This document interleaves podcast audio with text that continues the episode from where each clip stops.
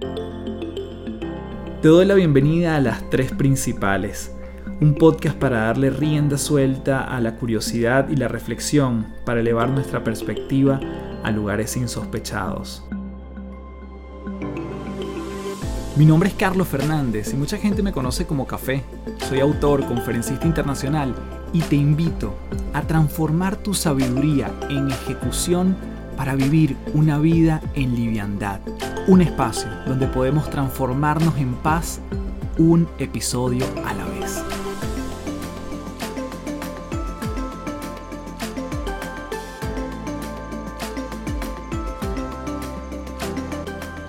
Hello, hello, un gusto saludarte. Mi nombre es Carlos Fernández, arroba Café del Éxito en todas las redes y te doy las gracias principaleros y principaleras por llegar nuevamente a otro episodio de las tres principales. En esta oportunidad estoy muy entusiasmado porque sabes que todo el tema de comportamiento humano, el cerebro y por qué hacemos lo que hacemos a mí me apasiona. Y en esta oportunidad tuve una conversación fabulosa con el doctor Lucas Kanga, quien es argentino y experto en neurociencias y gestión del cambio y conversamos acerca de la vigencia de nuestros valores. ¿Cómo evolucionará nuestro cerebro luego de la pandemia? La capacidad de volvernos más humanos, la motivación en el lugar de trabajo y mucho más. Así que desde ya te dejo con este maravilloso entrevistado, doctor Lucas Kanga, aquí en las tres principales. Bien, tenemos en las tres principales a Lucas Ganga. Qué gusto saludarte, Lucas. Un fuerte abrazo y bueno, bienvenido a las tres principales. Por favor, Carlos. Un gustazo, tanta, tanta repercusión que tiene tu, tu espacio. Interesante poder contar algo de las neurociencias. Lucas, bueno, mira, obviamente nos vamos a meter en varios, varios tópicos que tienen que ver claramente con tu gran especialidad que tiene el cerebro y el impacto en nuestras vidas y las organizaciones y cómo nos movemos, pero sí quiero comenzar con un lado un poco más personal y es cómo llegas tú tanto a la medicina, porque tú eres doctor, y después cómo llegas a Chile. Me encantaría saber ese, ese tránsito, cómo fue. Eh, bueno, yo, antes que ser médico fui una persona, siempre fui un niño, una persona, un adolescente muy inquieto. Antes de medicina tuve un pasaje por, por la Armada, fui oficial de la Armada Argentina, un periodo de tiempo, y luego, como persona súper inquieta, siempre tenía esto de ser médico, bueno, lo logro, eh, luego una esforzada carrera, y, en un momento determinado me llama un ex jefe, yo trabajaba normalmente, para poder pagarme los estudios, por supuesto, y un ex jefe mío, un recuerdo mucho respeto, cariño, me llama de Chile porque eh, él estaba armando un equipo en una empresa informática médica que desarrolla sistemas y software complejos para hospitales, clínicas, redes, y necesitaba un médico en el equipo. Y ahí me muevo, ahí me muevo a esta empresa, una empresa belga, donde tuve participación en proyectos casi, no sé, casi todos los países de América te diría, y, varios países de Europa y otros lados del mundo. Y fue apasionante, ahí a partir de ese momento me empecé a dedicar en lo que se llama informática médica, que somos médicos que nos convertimos como en ingenieros. Así que eso fue lo que, eso fue lo que devino de mi vida la medicina clínica nunca me gustó, pero me apasionan los, los sistemas, me apasiona la tecnología, cosa que también las neurociencias se utiliza, se utiliza muchísimo. Así, así termino, termino trabajando en Chile.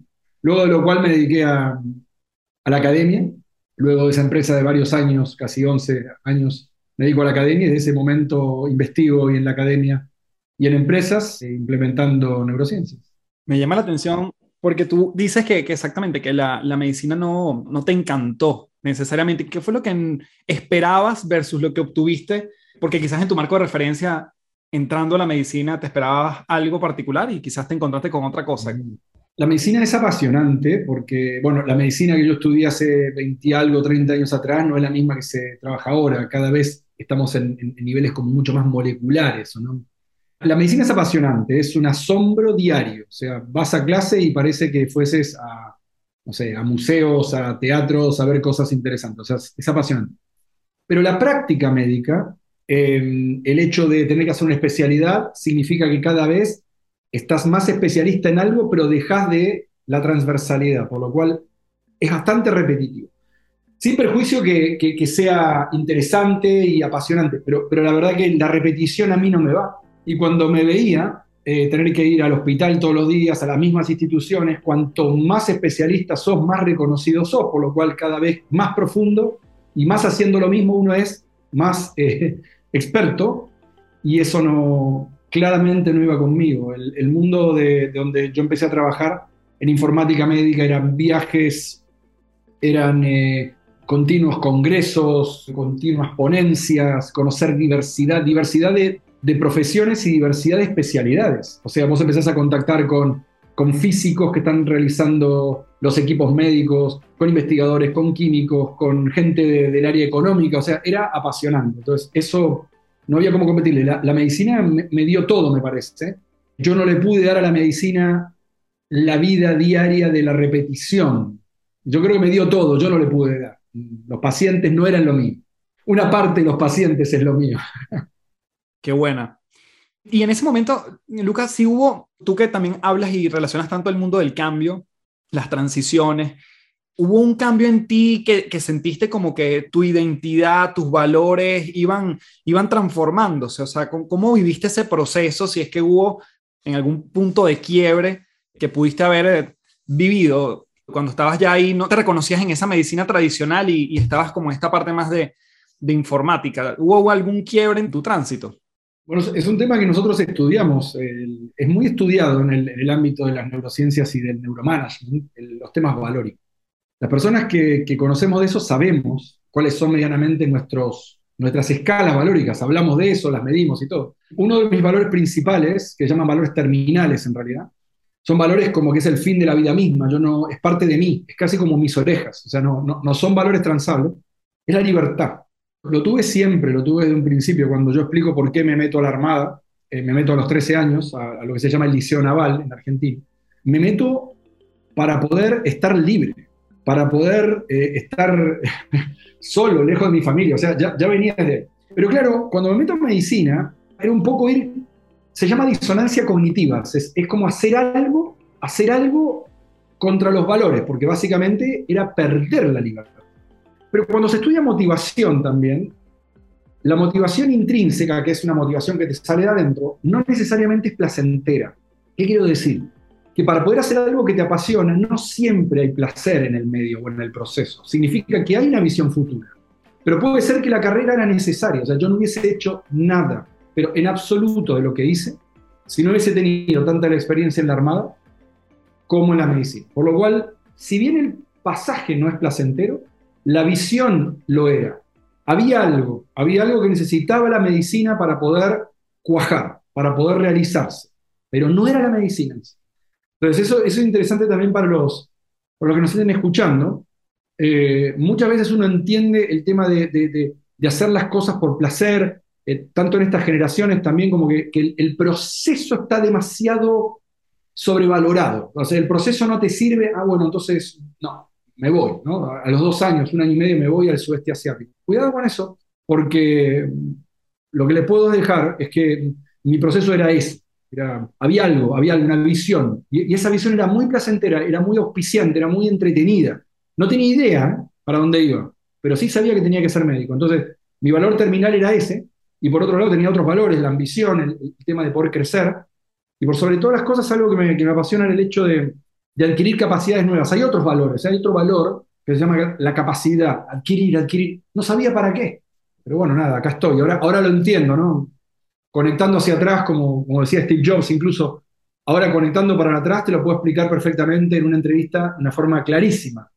Claro, parado en un chico de 18 años la cosa era un poco más complicada. Pero así fue como mis valores los pude medianamente controlar después. Y hay una forma, Lucas, de nosotros poder interpretar cuándo esos valores caducaron en nuestra vida. O sea, digamos que tú tienes, no sé si hay mm. otro, otra forma de denominarlos, hablas de los valores terminales, aquellos que no van a cambiar, que pareciera que mm. van a ser así hasta, hasta el fin de nuestros días, pero hay mm. otros que podemos modificar. ¿Hay alguna forma de determinar cuando ya perdieron vigencia? Sí, es súper interesante. Este, estos estudios, hay, hay, muchos, hay muchos académicos que estudian esto. Si después lo quieren buscar, Schwartz, eh, Hofstede. Son, hay, hay, muchas investigaciones que corren, las, van a encontrar, están accesibles. Dan cuenta de, los valores como una forma de conducirse, pero que están arraigados en una parte de tu memoria. Sería, es imposible que vos tengas algo que sigas o que te conduce o que te motiva, sino está arraigado en una parte biológica tuya, los sistemas de memoria. Lo primero que hay que entender, Carlos, que es muy interesante es, los valores no son congénitos, significa que los adquiriste. Cuando alguien adquiere algo, eh, ver, hasta entrada a la adolescencia, vos no fuiste muy responsable de la adquisición. A vos te mandaron, imagino, en tu país al, colegio que hicieron tus padres, al jardín de infantes. No me imagino a Carlos parado en la puerta diciendo, no quiero, quiero una formación eh, distinta. O sea, tuviste que ir, a partir de ese momento sos intervenido valóricamente. Quiero decir que cuando uno empieza a darse cuenta de sus valores, entra a la adolescencia, entra en la primera evaluación, porque mira para atrás y dice, yo entiendo que soy este, pero el proceso de formación no fue a partir de mi responsabilidad y mi albedrío. Muchas veces fue porque yo nací en una familia, una familia argentina, una familia no muy funcional, donde una madre muy presente, una abuela, puras mujeres, mi abuela, mi mamá, mi hermana. Eh, y yo me di cuenta que, claro, que había algo que yo quería cambiar. En ese contexto, ¿cómo te das cuenta? Te das cuenta porque empieza a haber como una disociación entre lo que aprendiste a hacer y factores motivacionales. O sea, te motivan cosas que tus valores no te acompañan. Y ahí empieza lo que se llama una disonancia cognitiva. La disonancia cognitiva se ve como que no te ves, que no te ves que eres tú. No, este no soy yo. Yo no soy el que voy a hacer algo todos los días igual. No, no, yo no soy ese. Pero mis valores dicen que tengo que hacerlo. Esa forma, te das cuenta, hay un marcador somático, hay algo que te marca en el cuerpo, como que no estás de acuerdo, tenés ansiedad, querés cambiar, te querés ir, eh, no, no, no, no ir. Esto pasa en el trabajo, uno no quiere ir, uno está pensando en otra cosa, aparece en pensamiento. Entonces, en ese momento tu estructura valórica no, no soporta, no te acompaña. Te vas a dar cuenta como que lo, primero que te das cuenta es una necesidad de hacer otra cosa, pero física. Aburrimiento, decaimiento, aparece a veces frustración, como que, y por sobre todo una falta de motivación, abulia se llama. Y en ese momento te das cuenta que no Entonces tenés que enfrentarte, bueno, pero ahora le tengo que decir primero a mí mismo y a todos los demás que voy a dejar de ser el que me vengo preparando para ser durante los últimos 12 años. ¿Está bien? Y ese es un momento de quiebre muy importante porque la disonancia cognitiva se resuelve. Hay una forma de resolverla que es racionalizar lo que hiciste. Entonces decir, bueno, no importa, seguiré siendo médico, me dedicaré a la música después de las 6 de la tarde, igual cobro bien, ¿se entiende? Entonces uno empieza a racionalizar. Pero otra forma es, es que me voy, es que me voy, es que voy a la entrevista en Bélgica y nada, y a partir de ahí me voy, y me voy, y viajo, y, vendo todo, ¿o no? Y eso se llama cambio de comportamiento. O sea, hay varias formas de poder hacer. U otra es cambiar los valores y decir, bueno, yo te diría que es una sensación muy desagradable, eh, rara, donde no te sentís. Uno subestima el tema valórico, no, todo esto es blando, no, no, no es blando, está arraigado en sistemas de memoria eh, muy parecidos a los de la personalidad. Sería muy raro que vos te comportes en, contra de tu personalidad. Yo diría que va por ahí, una sensación que seguramente muchos de los que están escuchando lo sintieron en algún momento, de la importancia de los sistemas biológicos que están hablando de que no estás siendo el que, el que querés ser, ¿o no? Hoy en día, Luca, bueno, tú estás obviamente muy enfocado en todo lo que tiene que ver tanto la academia como la parte organizacional y de las empresas. ¿Qué crees que ha cambiado en esos cerebros, si es que hay algo que ha cambiado o va a cambiar antes y después de, de todos estos dos últimos años, de esta pandemia, emergencia sanitaria, como lo queramos ver, ¿qué crees tú que va a ir evolucionando nuestro cerebro? Específicamente en Chile también, recientemente estamos saliendo de las mascarillas formalmente y hay un antes y un después claramente en, todo esto. ¿Cómo nuestro cerebro va a ir evolucionando o qué crees que van a ser como las secuelas positivas o negativas de todo esto? Bueno, hemos aprendido bastantes cosas, nuestro cerebro ha aprendido varias. Primero todo, yo te diría que el primer aprendizaje que tuvimos es que los cambios durante muchísimo tiempo fueron no desarrollados de la forma o de la velocidad que el cerebro lo puede hacer. Por ejemplo, durante mucho tiempo en las organizaciones estuvimos pensando acerca de la transformación digital por años. Estamos hablando de transformaciones digitales que no avanzaban, que no se realizaban, que, se realizaban muy tardíamente gerentes, eh, gente de, al control de las organizaciones, no podía realizarlo y se empezaron a descalzar. Y una partícula que no tiene vida, que se llama SARS, ¿no? que es un, es un, virus, no sé si sabías que los virus no tienen, no tienen vida, son partículas proteicas, ni, ni siquiera forman parte de algún reino vivo. pudieron hacer cosas, por lo cual nos dimos cuenta que nos podíamos animar a más cosas. Eh, los trabajos que estamos viviendo ahora en forma absolutamente online, los nómades digitales, la gente está empezando a entender de que tiene que aprovechar más. Si te das cuenta, en las grandes crisis de la vida que hemos visto a lo largo de la historia, luego, luego existen como valentías biológicas, ¿no? Es como que hay grandes tasas de natalidad nuevamente, después de la guerra hubo un baby booming, ahora seguramente va a haber otro. Es como que uno dice, bueno, animémonos a hacer cosas. ¿Por qué? ¿Por qué? Porque hace mucho tiempo en Chile que nuestros sistemas de alarma no, no se enfrentaban a alarmas.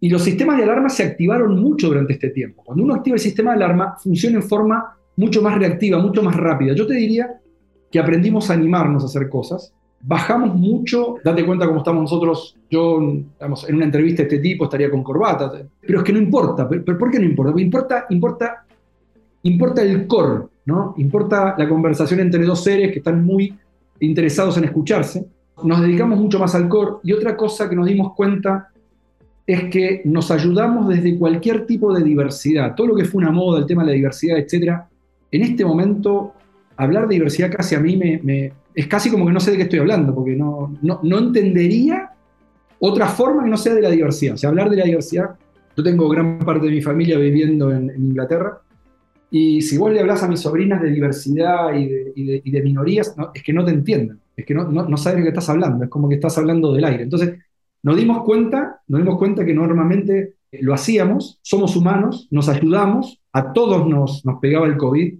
en cualquier lugar de la cadena que estuviésemos. Yo creo que aprendimos muchísimo eso y por sobre todas las cosas, el cerebro aprendió que es finito.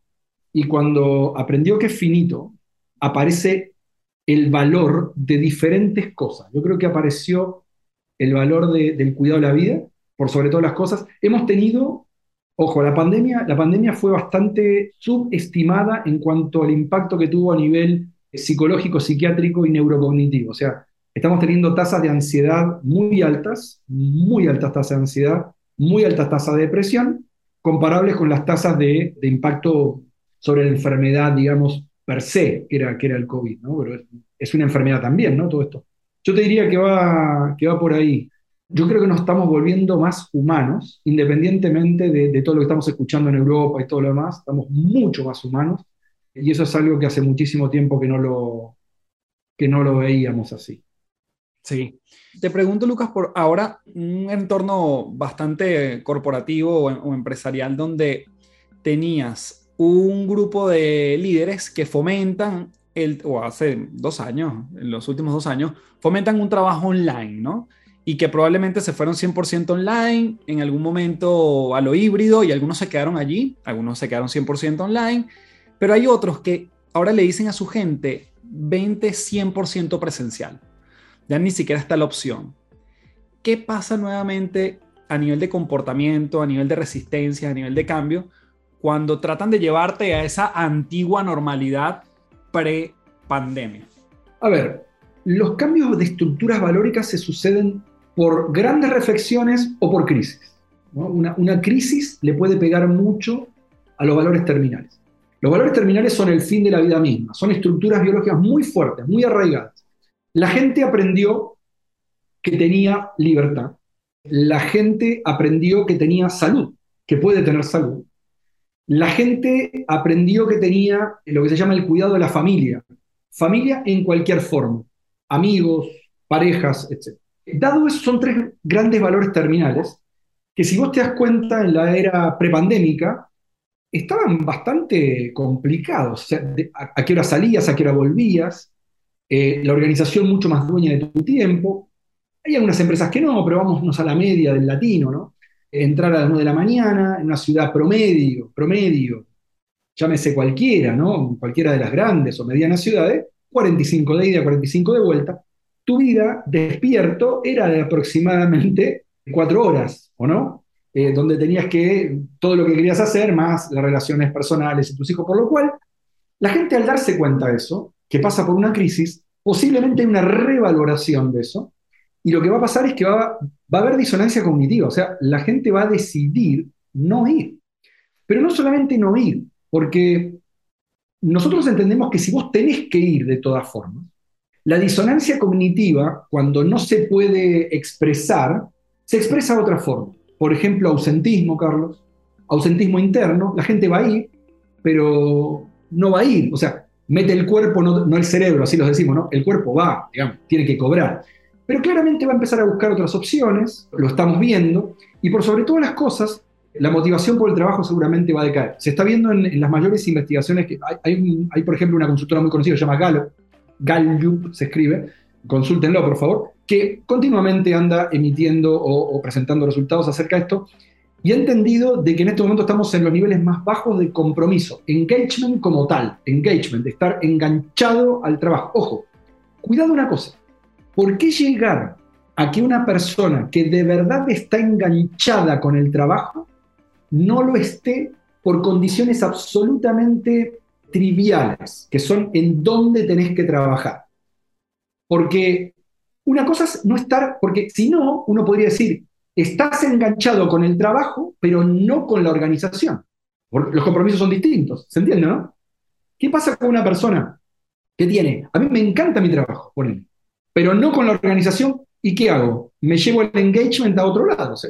Y es por eso que estamos viendo empresas realmente, conozco varias, en la banca y varias, que entendieron esta, esta dinámica, este juego, digamos, y están seduciendo, porque ya no se llama retención. imagínate, Carlos, que todavía se habla dentro de las empresas políticas de retención, o sea, retención, decir en el año 2022 retención, seducción, ¿o no? Para, bueno, para, para hacerse de ese capital humano. A ver, veamos, hay algunos, algunos roles que necesitan de una presencialidad por la dinámica de la coelaboración hemos entendido, nosotros estudiamos bastante eso, se llama cognición social, que hay algunos aspectos de la coelaboración que se pierde extremadamente el valor si no es hecho presencial, porque se necesitan diferentes formas de comunicación que solamente se dan en resonancia biológica entre humanos, tiene que ser distancias cortas, etc. Pero para el 60, 70, 80% del trabajo no lo vemos, no sé si me explico.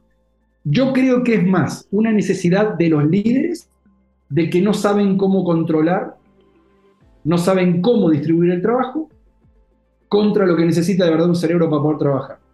Mm. Va, por ahí la cosa de lo que se sabe en este momento. Y te interrumpo justamente para solamente hacer doble clic en ese 30 o 20% de lo que lo presencial potencia esta relación humana.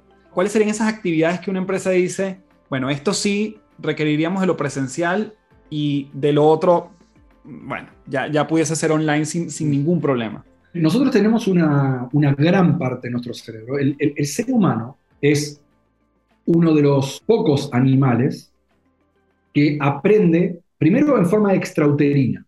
Nosotros somos muy diferentes a una suricata, que si no aprende todo en el útero, es muy, vulnerable cuando, claro, una, suricata tiene que nacer casi desarrollada porque se va a enfrentar con diferentes predadores. ¿no? Nosotros todavía no, digamos, no tenemos predadores que podrían en, en, peligro nuestra vida. Pero lo que quiero decir es que necesitamos aprender en sociedad y para eso tenemos una gran parte de nuestro cerebro, no, no, quiero complicarlo a nivel nombre, pero búsquenlo, que se llama cognición social. La cognición social es la forma que nuestro cerebro eh, social aprende y se relaciona y se adapta. Por lo cual, si nosotros esa parte del cerebro no la tenemos en acción, perdemos formas de aprender, de enseñar, de interrelacionarnos. No se puede hacer de otra forma. Es muy difícil. O sea, nosotros no podríamos haber aprendido quiénes somos 20 años online. No hubiese ocurrido. ¿Por qué? Porque tenemos señales, inferencias, aprendizajes por imitación, tenemos parte de nuestro cerebro que están biológicamente preparados para imitar, aprendemos mucho más rápido. Ahora, todo lo que tenga que ver con la coelaboración, que se dice colaboración, yo te diría, sigamos aprovechando el cerebro que tenemos, por lo pronto lo tenemos así, y es demasiado importante para dejarlo de lado. Todo lo que tenga que ver con información, con cooperar, mira, la diferencia entre operar con y colaborar o elaborar con es, abismal. Una cosa es que yo apoye lo que ya está coelaborado, ¿o no? ¿Quién está de acuerdo con el señor Fernández? Yo estoy de acuerdo con el señor Fernández, pero eso, chao, déjalo, déjalo en, en tu casa, déjalo con una buena conexión el tema de informarte, por favor, eso no tiene ninguna duda, eso no, eso hay otras formas más, más, rápidas de poder hacer. pero lo online jamás reemplazará la colaboración y las señales que se dan en resonancia con otras personas. Esto está estudiado hace muchísimo tiempo, se llama cognición social, hay diferentes, teoría de la mente, muchas. Esa parte, aprovechémosla. Es necesaria. La colaboración permite que, dos cerebros hagan algo que se llama hiperscanning. Nosotros lo medimos en el laboratorio yo, parece, parece que estoy en una sala, pero esto es, básicamente una cámara de observación donde estoy ahora. Y observamos, se llama hiperscanning. Observamos si vos tuvieses en este momento un eh, electrodo o electrodos de electroencefalografía en la cabeza y yo también, te darías cuenta que estamos como danzando. ¿Está bien? Yo digo algo, vos ya te vas preparando, ya vas activando ciertos sistemas, empatizás, no empatizás, coaccionás conmigo, etc. Eso es fundamental para el desarrollo de proyectos, de productos, de servicios nuevos, de ponerse de acuerdo o de discrepar. No va a ser reemplazado. A mí me encantaría, hay muchas investigaciones al respecto que las empresas, las empresas que estamos trabajando lo hacen, normalmente estamos consultando acerca de eso, acordar tiempos de colaboración en algunos momentos del día, donde hay niveles ¿ah? de cortisol un poco más, más donde la gente está mucho más despierta, si vos querés, para poder aprovecharlos e ir a hacer el trabajo más, más de bodega, si yo te diría, en la casa. Yo te diría que va por ahí la cosa. Hay, hay bastantes investigaciones al respecto, ya lo sabes. Antes de continuar, quiero comentarte que este episodio viene presentado por Gimnasios de Bienestar. Los gimnasios de bienestar son el vehículo para entrenar mes a mes a tu equipo de trabajo en el músculo más importante de estos tiempos, la mente. Si crees firmemente en la constancia para fortalecer en tu equipo temas como liderazgo, feedback, productividad, gestión de cambio, comunicación, trabajo en equipo, creatividad y mentalidad de crecimiento, entre otras habilidades, puedes ingresar a www.cafedelexito.online para inyectarle recurrencia al entrenamiento de tus colaboradores en tu empresa. Seguimos con más de este episodio en las tres principales. Mm. No, qué interesante todo esto. Y te pregunto, Lucas, ese, ese danzar entre tu cerebro y el mío, como tú bien lo explicabas, en lo online, obviamente a veces culturalmente te encuentras con, con empresas donde toda la gente está conectada en una reunión, pero las cámaras están apagadas, por ejemplo. Las neuronas espejo allí claramente no estarían danzando de una forma correcta o de una forma ideal, o, o pudiese ser potenciado más bien por lo presencial. Eh, el online a la hora de, esa colaboración se ve coartado. Bueno, es, un término bien interesante. Hay, hay, hay algunas confusiones con lo, que es, con lo que son las neuronas o la neurona espejo. Investigaciones del doctor Risolati, un brillante investigador italiano de décadas pasadas, fin del siglo pasado, daban cuenta que son investigaciones como las más brillantes y más apasionantes investigaciones fueron hallazgos. O sea, el doctor Risolati no es que encuentren en un espejo, sino que eh, dejaron conectado electrodos a un, mono, eh, Recius, que, con el cual se hacen las investigaciones mientras que los investigadores estaban comiendo. Y, se empezó a activar el trazado electroencefalográfico porque el mono estaba comiendo lo que los investigadores estaban comiendo. A partir de ese momento se abrió una, línea de investigación súper importante, fue una ya. Eh, bueno, nosotros tenemos, tenemos cierto tipo de, de neuronas que se activan y se anticipan e imitan el comportamiento de la otra persona. Esto es básicamente una línea de querer danzar con el otro, si tú, si tú quisieras, ¿o no? Ahora, es necesario para el aprendizaje. Cuando nosotros tenemos las cámaras apagadas, incluso cuando las tenemos prendidas, ¿por qué? Porque futuras investigaciones empezaron a estudiar en detalle que incluso la distancia a la cual se producía la interacción activaba más o menos. Se empezó a investigar lo que se llama el espacio de trabajo. Ejemplo, ejemplo. Si yo estoy a 10 metros tuyo o a 5 metros tuyo, y lo que yo estoy haciendo no está a tu alcance, las neuronas espejo no se activaban tanto significa que tu cerebro sabía que no podía hacer lo que yo estaba haciendo, por lo cual ni siquiera se activaban. Dado eso, dado eso, no sería, digamos, avalado por la ciencia que nosotros en este momento tendríamos la mejor interacción posible. Nosotros, si bien estamos interactuando, pero mucha información no la estamos perdiendo. Vos, no tenés claridad acerca de, cómo yo, de, la temperatura que yo produzco acá adentro, eh, incluso el olor, incluso eh, qué se siente cuando estás enfrente mío, incluso cuando yo me, muevo, hay, hay, ondas o no, mi voz mueve el aire de una determinada forma, estamos lejos, básicamente. Eh, hay, dos teorías, es súper interesante esto, hay dos teorías acerca de cómo se mueve todo esto. Hay una teoría que dice, que dice que el humano, esto se llama teoría-teoría y simulación-teoría. Te lo explico rápido porque es muy interesante.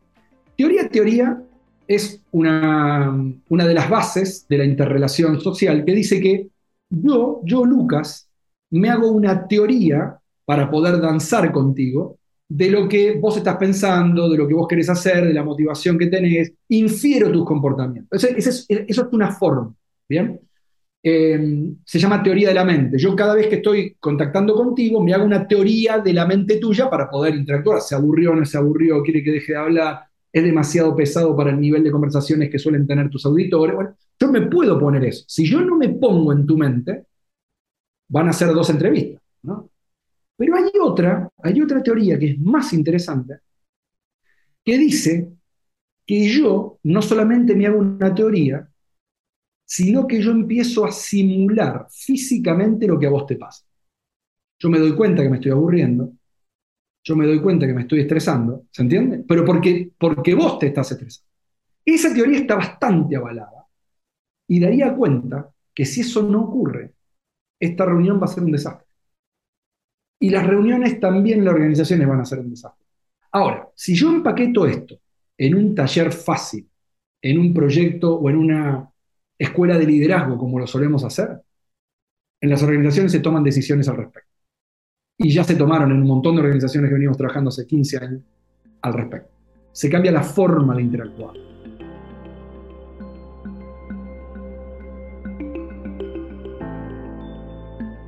Allí el componente, em, cuando hablas de teoría, tiene que ver con la empatía allí, o no necesariamente está vinculado a, esa gran palabra mm. que a veces también te he escuchado mencionar la diferencia entre empatía y simpatía. Sí, bueno, qué bueno. Te agradezco por haber preparado en forma tan detallada esto.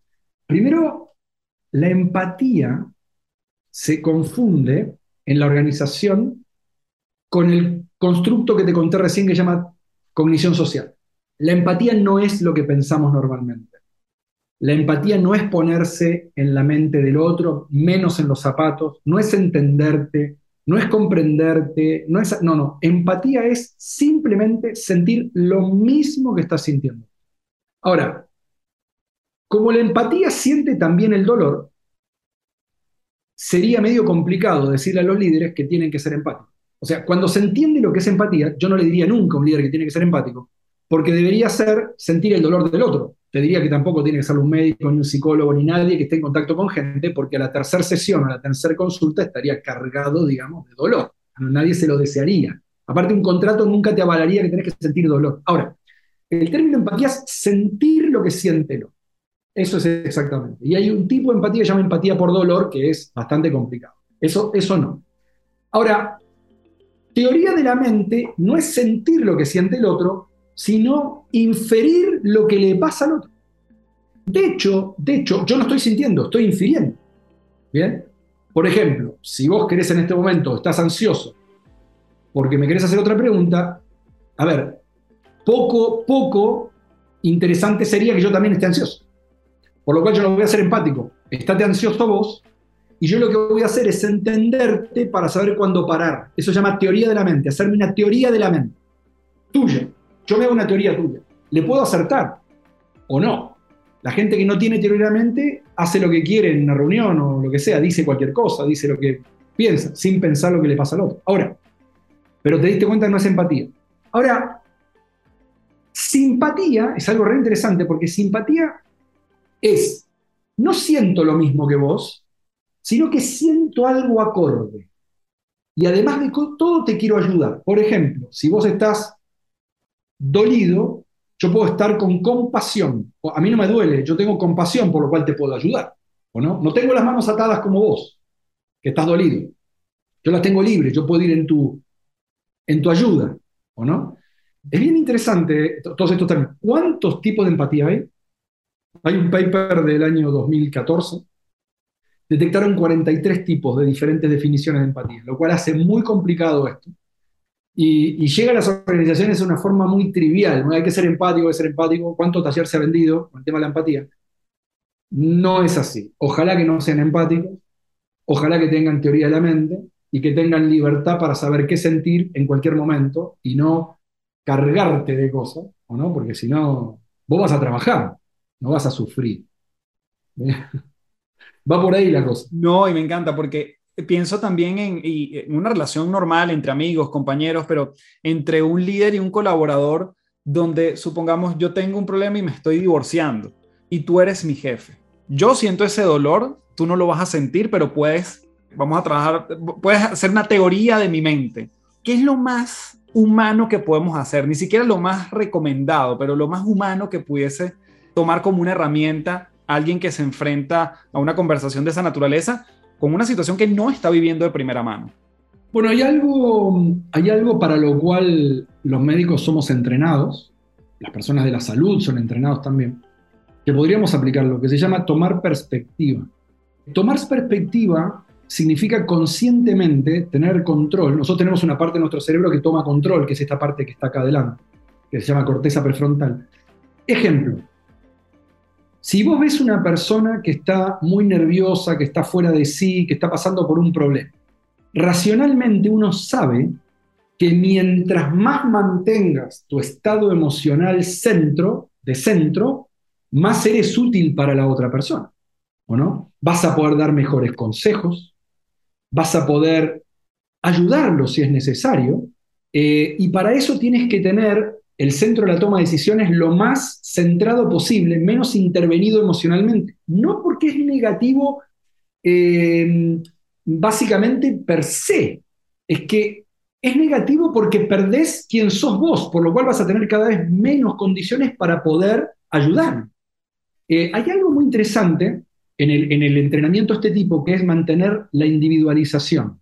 Si querés que te ayude, yo tengo que estar en el barco y vos tenés que estar en el agua.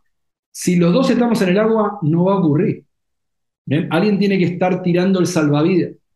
Constantemente eso lo pensamos, se llama tomar perspectiva. Hay, un tema cuando se distribuye eh, las definiciones de la empatía, que uno de los principales elementos es si la empatía uno mantiene quién es o no mantiene quién es. En la empatía se pierde quién uno es. En la empatía ya no sos vos, sos el cerebro del otro, en forma absolutamente inconsciente e involuntaria. Es un absceso empático, entra nomás.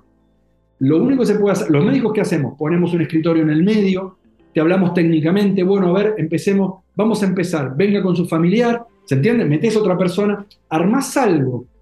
Eh, y, lo que, y lo que les recomiendo, por sobre todas las cosas, cuidado con el contacto físico cuando una persona te está dando esa noticia el contacto físico va a hacer que todo esto desaparezca instantáneamente. Si yo, Carlos, vos me venís a contar algo muy complicado, yo queriendo, queriendo soportarte, sostenerte, te, te toco físicamente, eso va a ser el principio del fin, digamos, a nivel del control empático.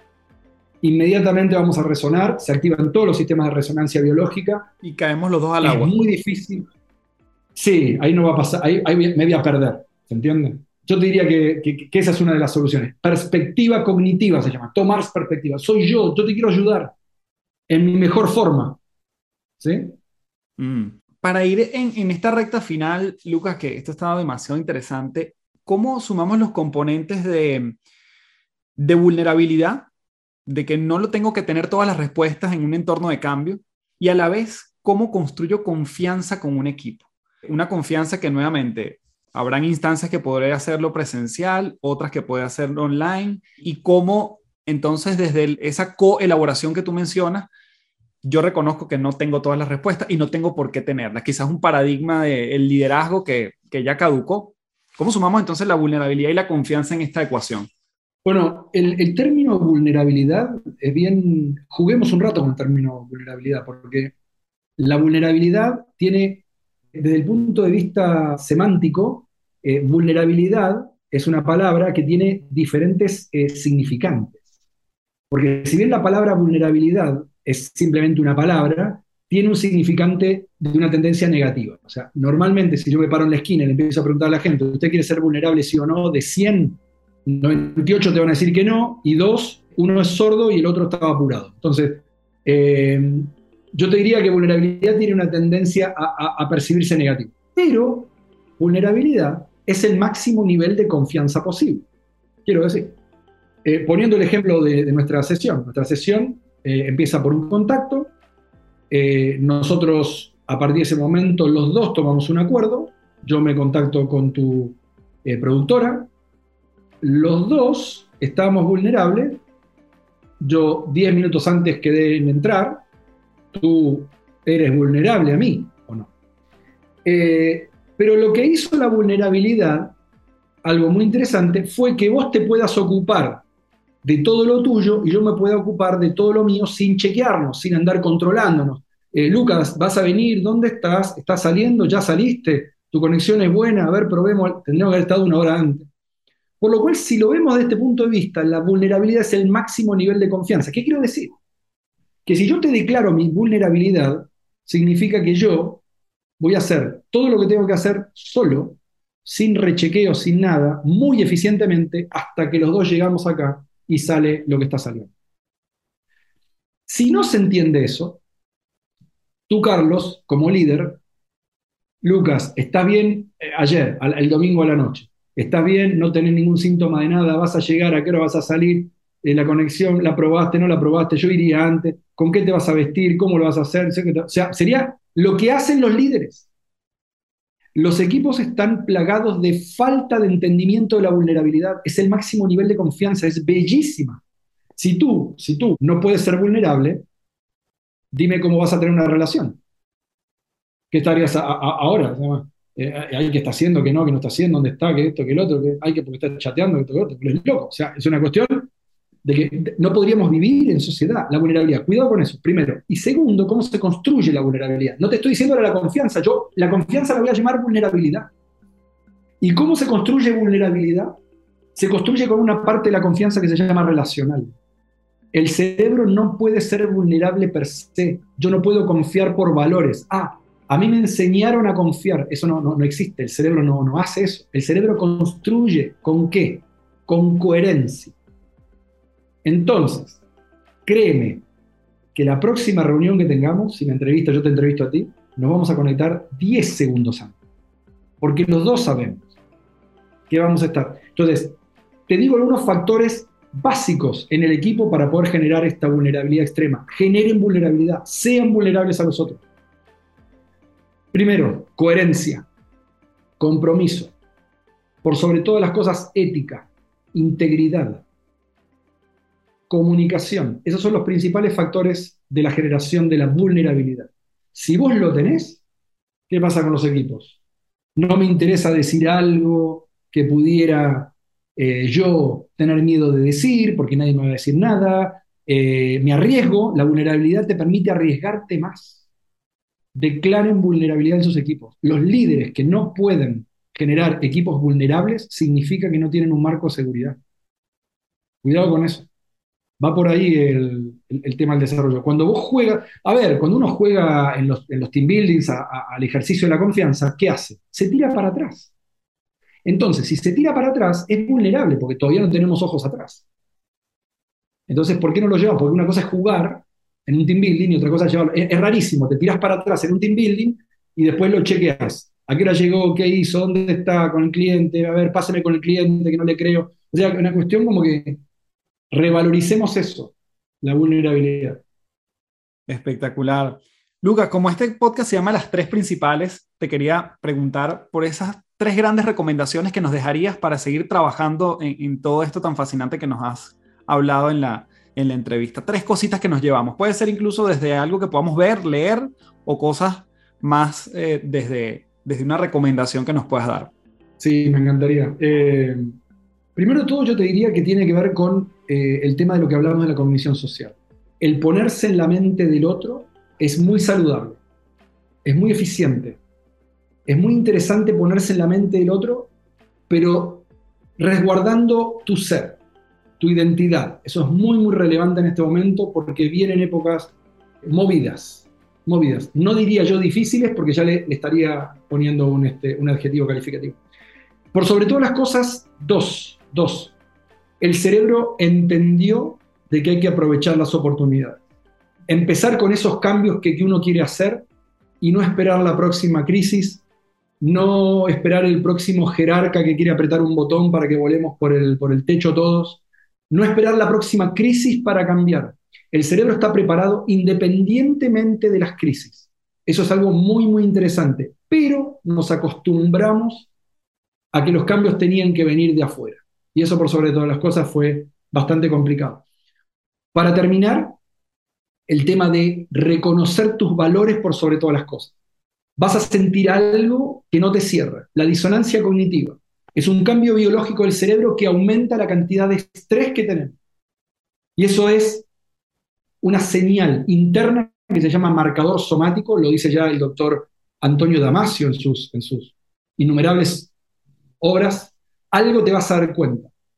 Empezá a preparar algo cuando eso pase. Y por sobre todas las cosas no va a haber, no va a haber un cerebro más, más libre el que esté en resonancia cognitiva. Eh, obviamente, uno no puede irse al Tíbet y largar todo, digamos, y dejar de comer. Nadie dice eso. Pero hay una media.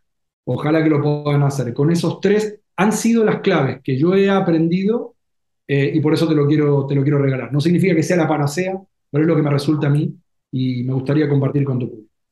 Profundamente agradecido, Lucas. Te despedimos con un gran abrazo y aplauso virtual porque de verdad que ha sido un placer todo esto que nos has conversado en esta entrevista.